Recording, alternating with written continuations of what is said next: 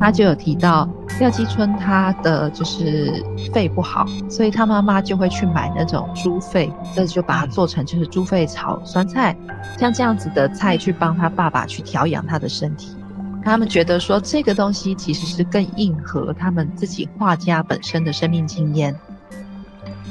典藏 ARTouch Artbience 艺术环境音。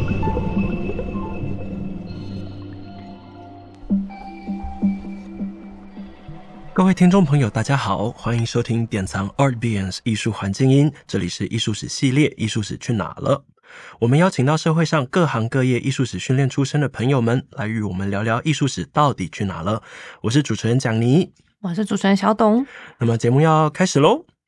上次节目我们访问到了林玉纯老师，南美馆的前馆长，然后收听的回馈感觉非常热烈，就是朋友说林老师的语速很快，快人快语。不知道小董也是有没有收到什么样的回馈？就是整个连主持人都听傻了这样。好，我们今天又再一次来邀请到来自台南的来宾。这次我们邀请到的是艺术家的一日厨房台湾艺术史读本的作者潘嘉欣。那作者嘉欣就是他手背范围非常辽阔，除了包括艺术史教育，也出过图文诗集。那大学时候是美术系的水墨主修，那他擅长的作品类型包括剪纸版画。那他得过了水墨的奖，也得过。了诗人奖，那比斜杠更斜杠的嘉欣，现在也是学校的美术老师。那我们就欢迎嘉欣来跟听众朋友打声招呼。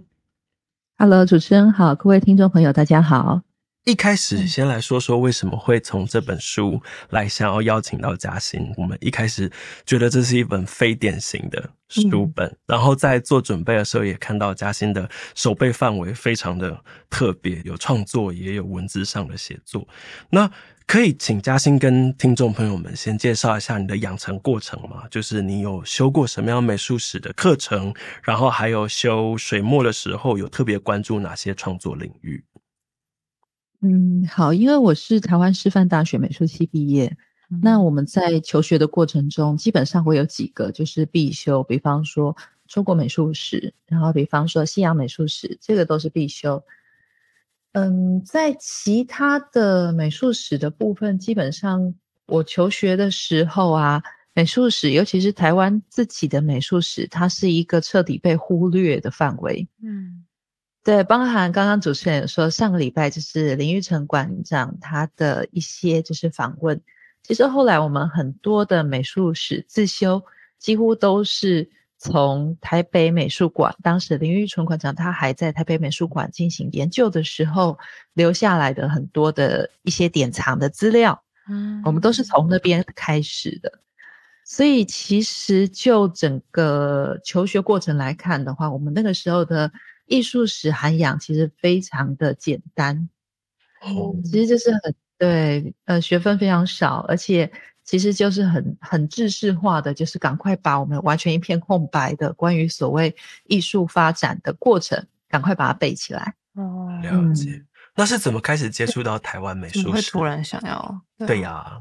他完完全全就是因为呃开始工作。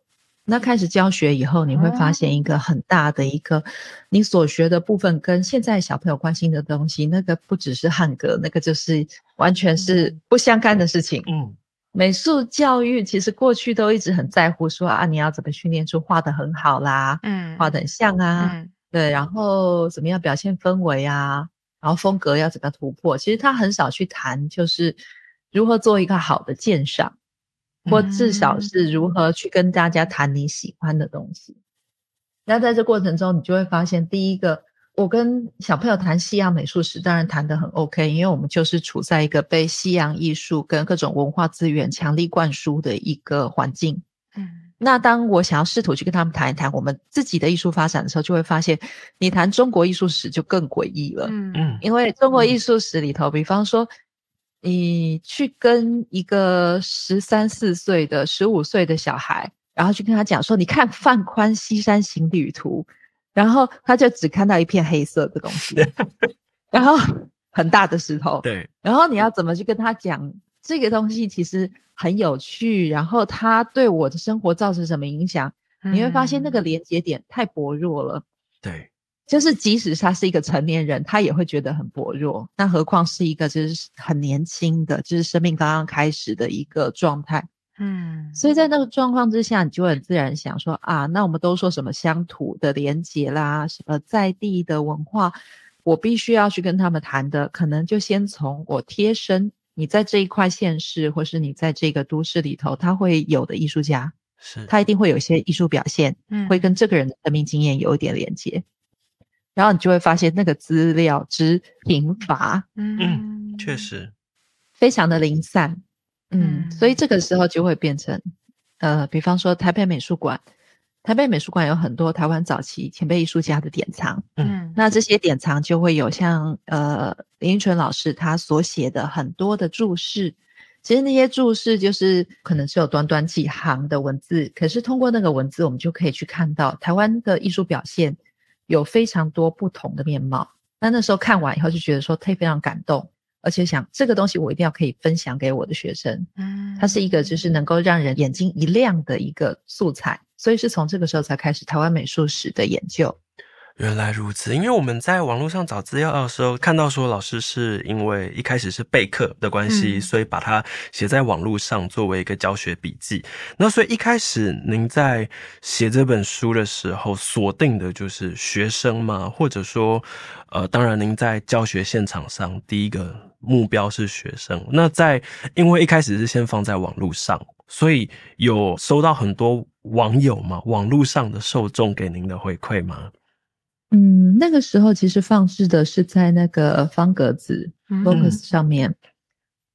Focus 其实一开始的时候是编辑，那编辑他是想说，希望有一个就是比较跳跃的、比较跨领域的一个专题表现。哦、嗯，那因为我本来就是在备课的过程中，就会发现其实有很多很丰富的资料或连接，但是我如果只有在学校里头讲述。我一个人讲述很有限，嗯。嗯，比方说，我今年可能讲给了八百个学生听，我讲了非常多次，嗯，可是在这个反复的锻炼中，我的内容可能锻炼得很精熟，而且很漂亮了，可是它其实不会向外辐射出去，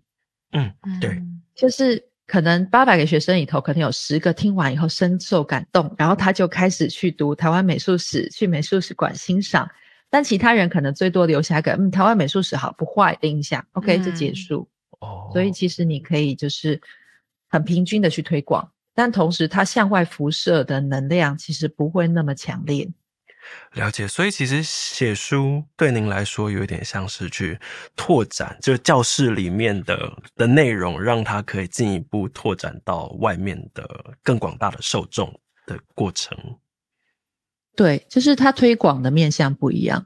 通过网络或是通过书籍，它其实能够留下被反复阅读的文本。嗯，但是通过课堂讲述，其实我们听一次就结束了。嗯，但是如果说它形成了一个网络上可以被反复阅读的专栏文章，那或是说它被出版成书籍，那你所想要传达的概念，其实就有被就是往下去传递的可能性。嗯嗯嗯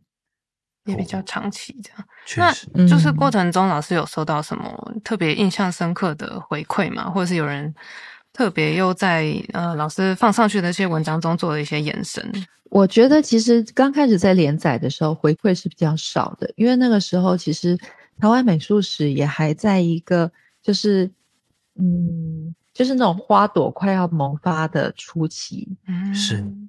那个时候其实已经有非常多优秀的研究者。因为美术史其实是前面一定会有很多很沉默的，而且很努力的学者研究，嗯，他们给予一个很丰厚的土壤，然后后面才有可能就是可以开始长花，然后百花齐放这样。那那个时候其实网络回响的部分，大家就是说觉得很有趣，而且觉得好像美术史没那么可怕了。可见各位对 艺术史的一律的概念就是很可怕，很有距离。所以他们最大的回馈就是说，咦，通过这种方式不可怕，而且很好玩。嗯，那另外一个就是网络上会有比较好的回馈，就是有一些读者会直接去指出你某个脉络是有问题的。哦，如果他刚好就是当事人，可是那个时候其实这样子的回馈其实也不多，很少。嗯，那比较多就是比方说，诶，我文章里头如果有某个程度的跳跃，人家觉得诶太多了，太滑坡了，他就会讲这样子。但其实到最后，我觉得其实最棒的回馈，通常都是大家终于觉得美术史不可怕。嗯嗯，这很重要。那我也好奇，一开始怎么会选择用食谱这件 事情？因为感觉就是您刚刚提到，您在教室里面的都是学生嘛。那学生一来是可能对美术史觉得它是有距离感，或者有一点点可怕的东西。那第二个层面是，他们感觉现在小孩不太自己煮饭吗？就是怎么会想到用？好像不是一个很直觉的，就是艺术跟食物。通常第一个印象不会是这样子的连接。嗯嗯嗯嗯嗯，食谱的连接不是针对学生诶、欸哦、我是直接针对全部的网络流量。就是你想，IG 上分享数最广的流量的密码 是什么？IG 上面其实最大的流量就是就是美食，就是你有拍好吃的、嗯、好玩的东西的时候，大家的眼睛就会被吸引。嗯，所以其实很简单，就是我今天如果要去开启一个，就是。根本没人想要看的艺术史的系列文章，嗯，那我可能就需要去搭配一个很容易把人吸进来的，让人觉得说，哎，看一眼无妨的流量密码。嗯，嗯对，所以在这状况之下，是用这种两种方法去做结合。哦，那另外一方面，其实就是自己也有就是在煮饭，所以有一些就是说，通过煮饭的过程，你会知道煮饭其实它也是一个。类似艺术创作，它必须要就是有次序，而且你最后要形成一个作品。对，那这一点也跟就是艺术家们他们完成画作或是完成雕塑品的过程其实是相仿的，所以是这样子扣接起来。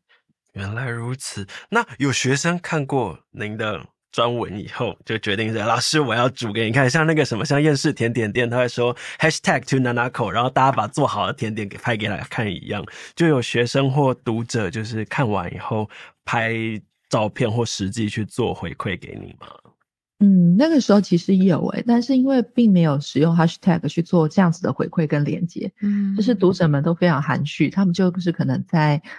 共学或者是共读的过程中，他们就去做了一些练习。然后练习完以后，他们就自己贴在自己的自己的网站上。但是因为当时还没有成书，嗯，成书以后就有更多的读者就会去做，比方说新竹的共学堂，我记得他们就有去做一些，就是像新竹贡丸汤啊，很简单的料理，让共学团的小孩子可以去动手做这一个烹饪，但同时他也可以了解到说新竹有哪些优秀的艺术家。所以其实好像。这个连接它的就是实作性非常好，就是再怎么样，大家嘻嘻哈哈的把食物做出来，然后吃掉，这本身过程是愉悦的。嗯嗯嗯嗯。那我们一开始想问，就会煮给家人吃吗？但显然您有煮给家人吃。我还有注意到里面有是你的私房的食谱，有一道是无番茄红酒炖牛肉，然后也说是自创，然后特别浓，那个我印象很深刻。这一本书的自创食谱，就是除了好吃之外，其实最大的重点仍然是那一道食谱能不能够去应和我想要讲的那一个艺术家。嗯嗯嗯嗯，对，所以比方说红酒炖牛肉，其实台湾的红酒炖牛肉当然就是改良了很多的不同的版本。那我会想要去做那样子的一个一个讨论，其实就是想去谈，就是张义雄他对于法国的向往，跟他理解中的巴黎。嗯，就是他花了很长的时间，他始终到不了巴黎，嗯，一直到很老的时候，对，所以这个过程中，他是一个台湾艺术家，然后他在日本流浪，在日本就是辛苦生活了很多一段时间，那又回到台湾，然后再辗转，所以在这状况之下呢，里头放入了番茄，然后是里面放入了红酒，我希望他其实都能够去碰触到不一样的滋味，比方说台湾，台湾就是一个。农产品非常强大的地方，嗯，对，所以番茄就是可以入菜，那番茄可以入很多很多很多地方的菜，嗯，是。对，所以在这状况之下，我们比较熟悉的其实是番茄牛肉汤啦，像这样子有点酸甜的滋味基底，可是比较正宗的法式红酒炖牛肉，其实他们是不加那什么胡萝卜啊、什么番茄啊那些东西，有加但是不多，嗯，它的重点其实是在浓缩那个红酒跟牛肉的味道，嗯嗯，还有洋葱，嗯。对，所以我，我我其实加入那些东西的时候，它其实就是本身就有点台味了。嗯嗯，但同样这个脉络之下，我觉得其实还可以另外讲的，比方说像呃，像廖继春，廖继春那一篇的食谱就有改过。因为我本来的食谱，我本来呃原本网络上的文章食谱是樱花虾炒饭，嗯，但是当它进化到书籍的过程中，我们就会很正式的，当时的出版社编辑就有正式的去跟家属取得画作的授权跟联系哦，所以那个炒猪肺其实是因为画家的家属觉得说，他们与其用东港的樱花来描述廖继春他的用色，因为廖继春他是一个。很会用缤纷色彩的一个油画家，嗯，那他觉得这个东西跟他父亲的连接很弱，嗯，可是他就有提到廖继春他的就是肺不好，所以他妈妈就会去买那种猪肺，嗯，然后自己就是把它就是猪肺清洗干净，那个洗很费时啊，嗯，然后再就把它做成就是猪肺炒酸菜，嗯，像这样子的菜去帮他爸爸去调养他的身体。嗯，他们觉得说这个东西其实是更应和他们自己画家本身的生命经验。确实是在餐桌有点像日常生活中的第一现场，所以确实餐桌就让艺术家，嗯、我们对艺术家的认识变得更立体。立体像有一些连接真的非常深，像譬如说洪瑞麟跟矿工便当，然后譬如说张万传跟鱼这些。那我们也有点好奇，有一些菜色好像第一眼的直观连接好像稍微远一点，譬如说像廖德正跟梁笋，我们那个时候就有讨论到说，哎，不知道这个连接怎么建立起来？那想请教老师，就是如何捕捉史料跟食谱之间的灵感？像您刚刚提到说，比如廖继春是家属提供了他们自己吃的一些经验，是记得。那有没有其他是您自己去思考出来说，有没有什么连接可以串联起来的？串联的部分，比方说廖德正他的他的那个凉笋有没有？因为他那个凉笋其实是一个。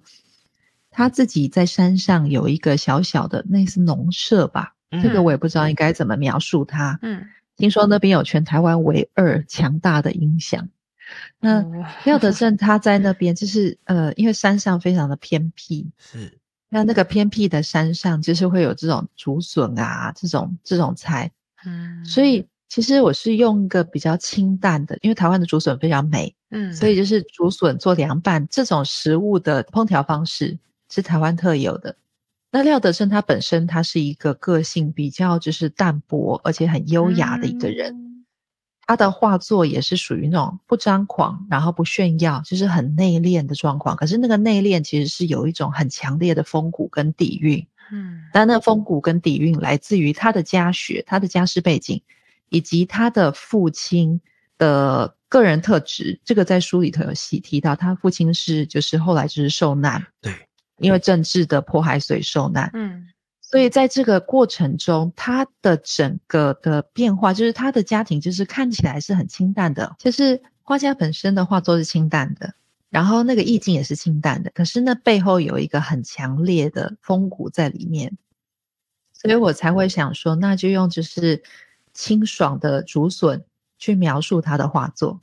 那也有一点点隐隐喻他的家庭的特质。嗯。原来如此，我们其实，在想要邀访嘉欣老师的时候，我们想过很多对校园里面的想象，因为就是像现代的时代会从什么 Y 世代带到 Generation Z，然后我们就有点好奇，现在有很多小孩是被手机带大的孩子，那他们对影音接受的程度可能远高于文字。那像这样艺术史的大众读本，那从一路成书到现在，老师又觉得说，比如说受众他们的回馈有。符合你的预期吗？或者有超乎你的预期吗？以及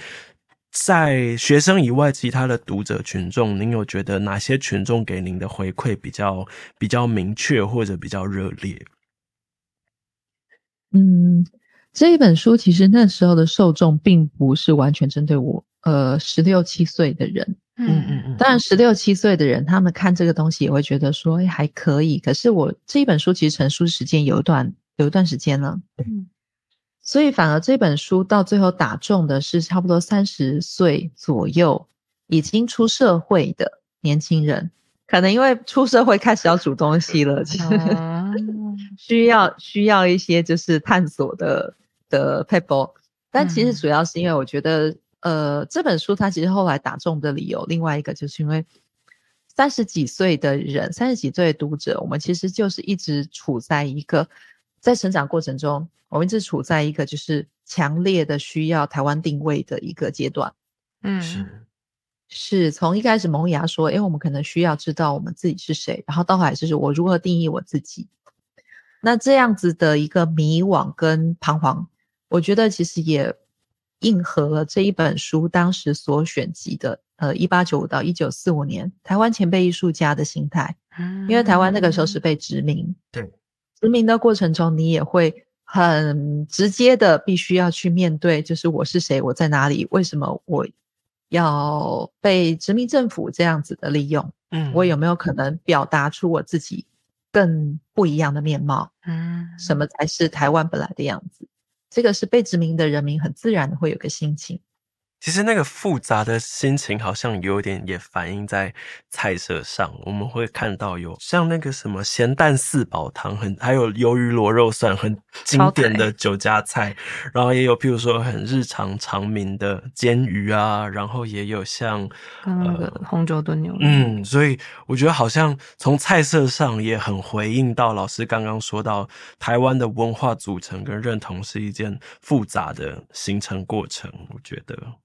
是，其实我觉得这一本书的你刚刚讲到的菜色的复杂组成这件事情啊，它其实未来，因为其实这本书写出来，我一直希望就是说，还有更多比我更厉害的，就是更丰富、更诙谐的、更优秀的写作者，他们能够继续往下去探索，嗯，台湾美术史不同的面向。那包含其实我觉得这一本书里头，它我们的设定是台菜，其实编辑当时的想法，我们就是这个就是台菜。嗯，所以很自然就会希望就是可以把台菜的各种面貌带进来。嗯，但现在的台湾菜色其实又会加入更多不同的文化因素。对，比方说像是越南料理，对，东南亚，对这些对东南亚的东南亚的因素，其实已经不断的就是在我们的饮食文化或者在整个社会的文化中，就已经有一席之地了。嗯。嗯，所以在过去的设定里头，我们想象的台湾跟这本书成书已经这么多年以后的台湾，我觉得其实有很大的不同。包含这本书在写的时候，黄土水的甘露水，嗯，还没有，对，它还没有就是重现人间，对对，嗯 嗯。那我很好奇，就是老师当时第一篇写的是哪一个彩色啊？就是当初第一个。出现的艺术家跟彩色，嗯，我忘记了，因为，因为那个其实跳着的，就是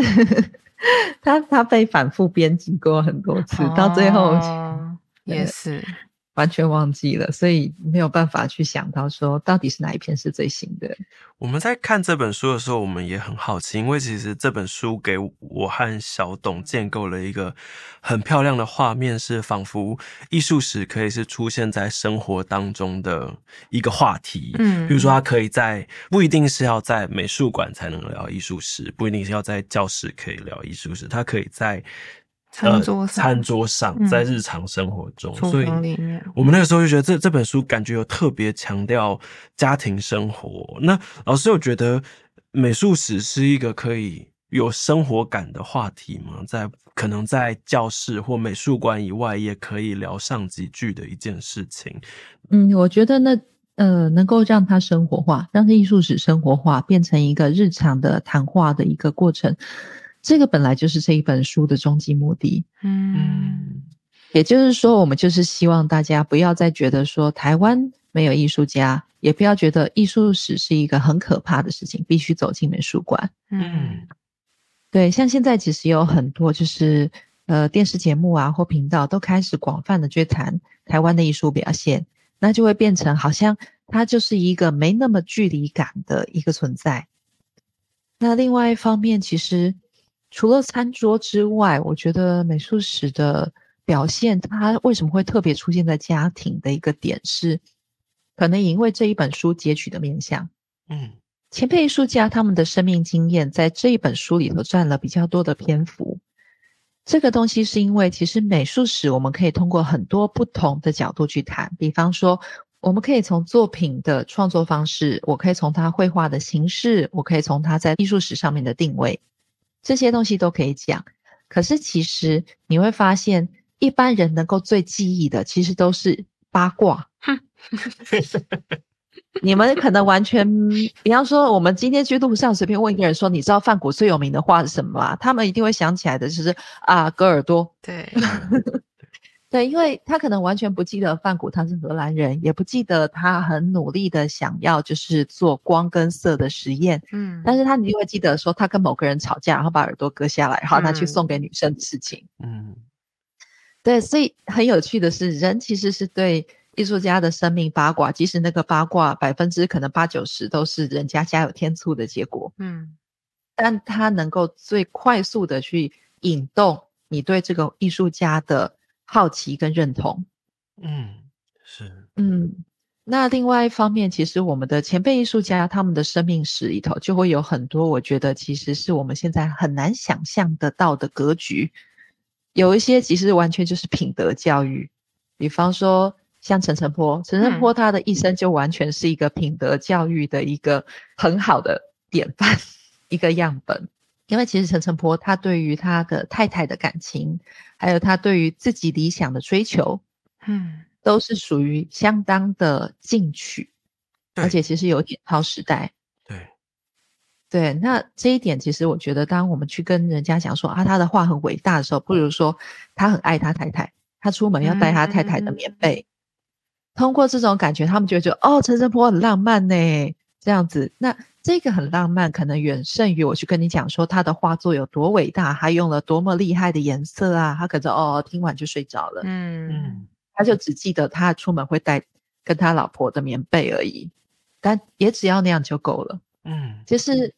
其实我们都会想说，就是好像一次都要做到很到位。可是其实，在所有的艺术史推广的过程中，就是有很严肃的部分，有很丰富的部分，嗯、也有就是很调皮的。那每一个地方都会提供一个线头，那就看读者会碰触到哪一个线头，然后他就会开始拉，就会走进去整个艺术史的范围。确实，因为老师提到，就是包括说。棉被啊，然后爱家爱妻这些形象，嗯、我觉得都是，比如说艺术史的专文里面不容易去谈论到的角度。嗯、那这本书的审稿合作是由成大的肖琼瑞老师合作。那个时候，肖老师有给你什么样的回馈吗？我其实很好奇 他的感想，因为感觉这不是他，比如说课堂上。学生交作业不会跟他讨论说陈澄波带棉被这件事情。肖老师，您跟他有之间有什么样讨论的过程跟火花吗？嗯、呃，我要很老实的说，肖老师是一位非常专业的审稿人，是、嗯。但是我不是肖老师的学生，对，嗯、所以在这过程中，肖老师其实哦，对，肖琼月老师他对外有很多就是艺术教育的宣讲。对，那我也是因为去听了肖老师对外的台湾艺术史的一个讲座，然后我才会就是说，诶，这个东西我真的是应该要就是把它写出来。哦，那肖琼瑞老师他是一个很优秀的学者，同时他讲话非常的风趣。对，对，那他可能也因为这样子，所以他能够理解说风趣的言论或是比较稍微有点顽皮的笔调。嗯。他会带来一些不一样的读者回馈，嗯，所以，所以在这过程中，其实肖老师对我们的审稿，就是，就是他就很专业的审稿，但是他其实完全不会去干涉说，说他这就是直接告诉你哪边写错了。可是对于就是笔调或什么东西的，肖老师是不干涉的。嗯，那我觉得这一点其实是一个，就是我觉得其实是一个非常甘心的行为。所以老师没有对那个删除线就是感到迟疑，想说，哎，这句话 就是有一些句子会加上删除线啊，或者加上就是在结尾的地方有提到说，您有刻意的去找出像 Y 世代网络用语，然后参考一些 PTT 的那个句法跟常见的流行语，嗯，老师都接受度都很高。嗯，那时候肖老师其实他就是有一些真的是太太乡民的用语，他会看不懂，他会在旁边画问号。然后我们就会跟老师解释说，这个东西其实是什么意思？这样就是，比方说，我今天如果写了一个稿子，然后在后面写“笑死这我”，嗯、那那老师可能就会画一个问号，那我就会去跟老师解释说，这我的意思就是，这根本就是我。对，那但是，嗯，网络。网络语言其实当时也只是就是为了让大家在阅读的时候能够更进入那个情境。嗯嗯，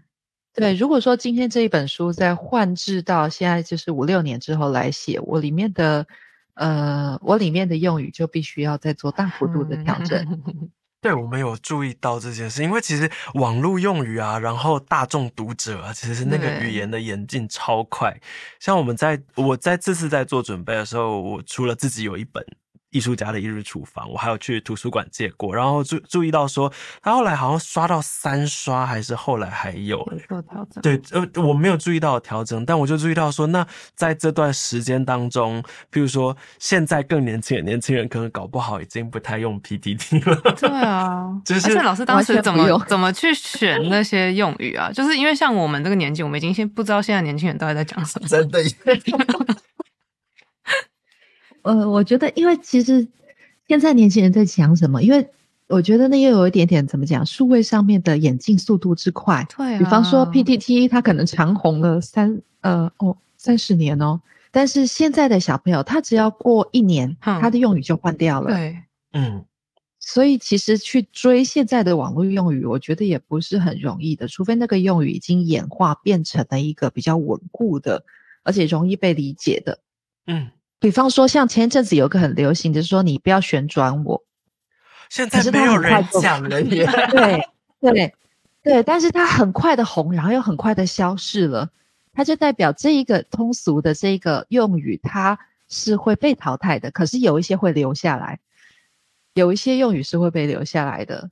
老师刚刚有提到，就是您在跟学生之间的互动，因为听起来您在学校教书的路线跟我和小董成长过程中很不一样。嗯、因为我们小时候可能遇到学校美术老师，就是呃，来我们这堂画个水彩，嗯、然后这堂我们来画个粉蜡笔的画。但感觉您的课堂除了传输很大量的知识以外，然后也跟学生有一些。呃，讯息上的互动跟回馈吗？可以这样说吗？嗯，艺术史教学或者我们小时候的美术教育其实很单一。我觉得我们应该差不多，就是小时候的美术课就是以实作为主，嗯，要做纸雕啊，要画画啊，然后要做纸粘土啊，对，像这样子的实作。那那个实作当然很好玩，就是人类对实作来讲，它总是可以引发我们的一些反应，但是实作也往往令人挫败。你看做完以后，发现它的过程不如预期。嗯，我一开始的教学其实也还是很希望可以带入很多实作，可是后来就会发现说，那个过程其实太容易让人灰心了。也就是说你，你你不管怎么做，一定会有人就是因为实作做不顺利，然后他就会觉得很沮丧，他就不想处理这个东西了，他就摆烂。嗯，那或者说他真的是忙到一个不行，他可能要打工，他真的很累，他不想再处理这个。嗯嗯嗯关考试的事情了。嗯，那另外一个就是诗作，除了让他就是生命中获得愉快的时光之外，他其实对于所谓的艺术家养成，学校的美术教育几乎是一点帮助都没有。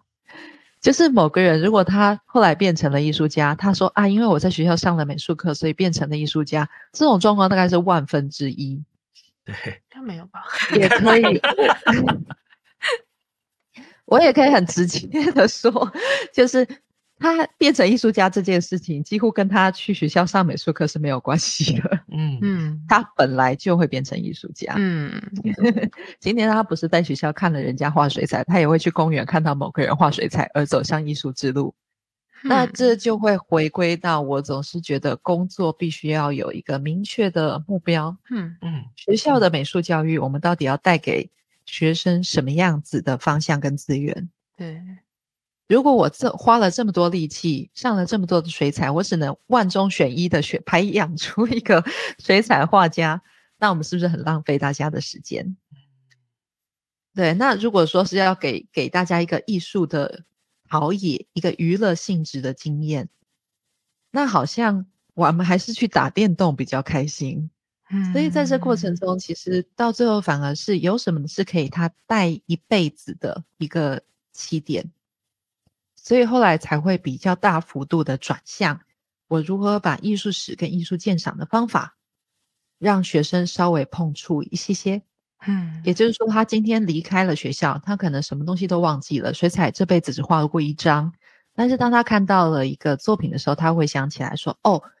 艺术家他的生命史是什么？大概有什么样子？以我进去看一下。”嗯，或者是他可能可以回想起来说，不是只有说这张画是什么构图、什么用色的鉴赏方法，他可以用其他的角度去欣赏这张画。嗯，所以在我的课堂设计里头，其实我后来越来越趋向是学生主动去提出解释。呃，并不是说我丢给你陈澄波，你就要做一个报告出来，嗯，而是就是会去提一些方法跟切面，然后去问他说，你如何从这个切面去提出你自己的见解出来，所以这个才会变成说我今天要请你去设计一道菜给陈澄波，那你就会被迫陷在一个切面里头，这个切面就是你一定要读过他的作品或他的生命史，你才能提出一道能够解释陈澄波的菜。所以他他对资料的呃吸收跟资料的整理归纳，然后再传达出来这件事，其实对学生来讲是一个思考训练。那这个思考训练并不见得会在国文课或者是数学课达成，它其实是可以通过美术课去做达成的。对，因为刚听老师这样讲，让我想到是就是其他比较不是像美术类型的课程才会受到训练，但这个是因为。好像以前都会一直觉得艺术一定是要透过自己去做，去实际在那边手在那边弄来弄去，弄得脏兮兮的，才会对艺术有感觉。对，但今天听到这个，觉得还蛮有趣这，是没有想过的一个方向。嗯，确实，这反而是更能够带着陪他走出教室，然后他在生活中还能够用上，而且其他科目也会用上。那种逻辑的训练的感觉，他可以看懂一幅画，他可以在生活中去观赏，嗯、然后他可以有一些想法的产出。确实，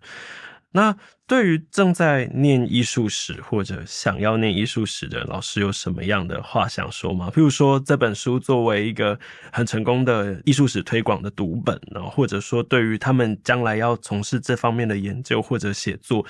呃，他们需要去特别锻炼说故事的能力吗？或者说，推荐他们有什么样的辅助技能的培养吗？老师觉得，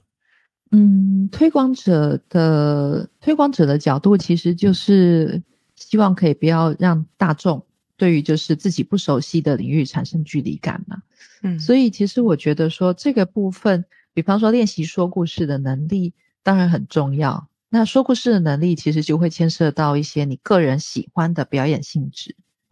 比方说像，像像我自己，其实是有在偷偷的练，就是单口相声。哦，然后，然后或者是，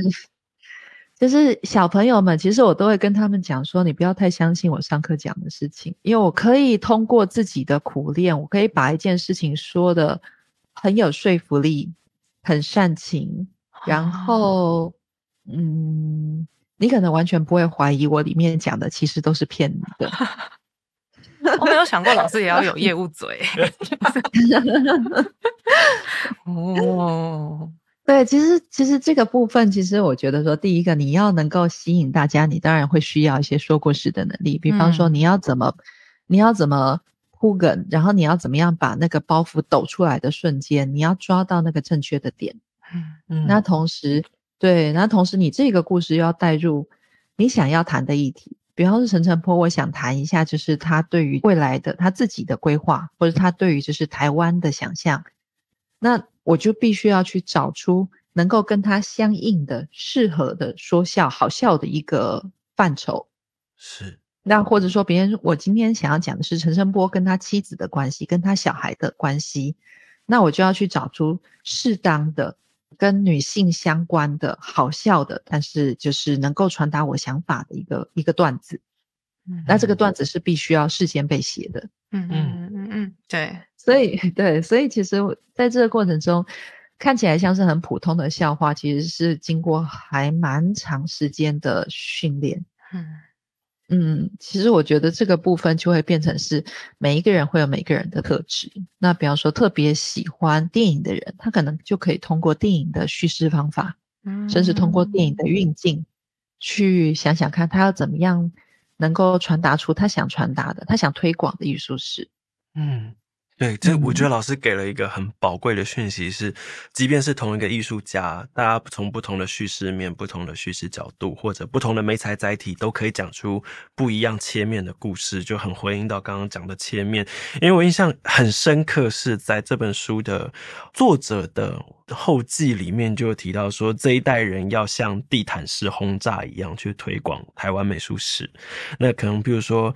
不会觉得说台湾艺术家写过就不需要再写了，就像蒙娜丽莎可以被写了这么多年，那陈澄波也可以有一千个人用一千种方法去写陈澄波。我觉得老师这个回馈其实很符合我们，确实艺术史还有很多被讨论或者被讲述的空间。嗯、对，这个部分其实我觉得很有趣的，就是我们自己在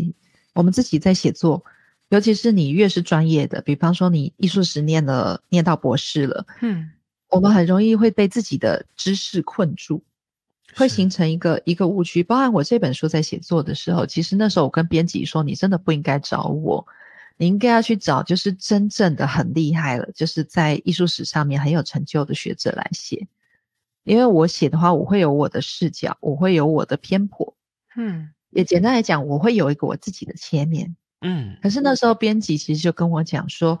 他希望的就是那个切面，是，嗯嗯嗯，是，也就是说，通过一个不是那么客观跟不是那么冷静的一个个人的切面里头，他反而可以形塑出作品的另外一个形貌，嗯嗯嗯，提供另外一个说故事的氛围。那也是通过这本书以后，我才发现说，咦，其实编辑讲的是没有错的。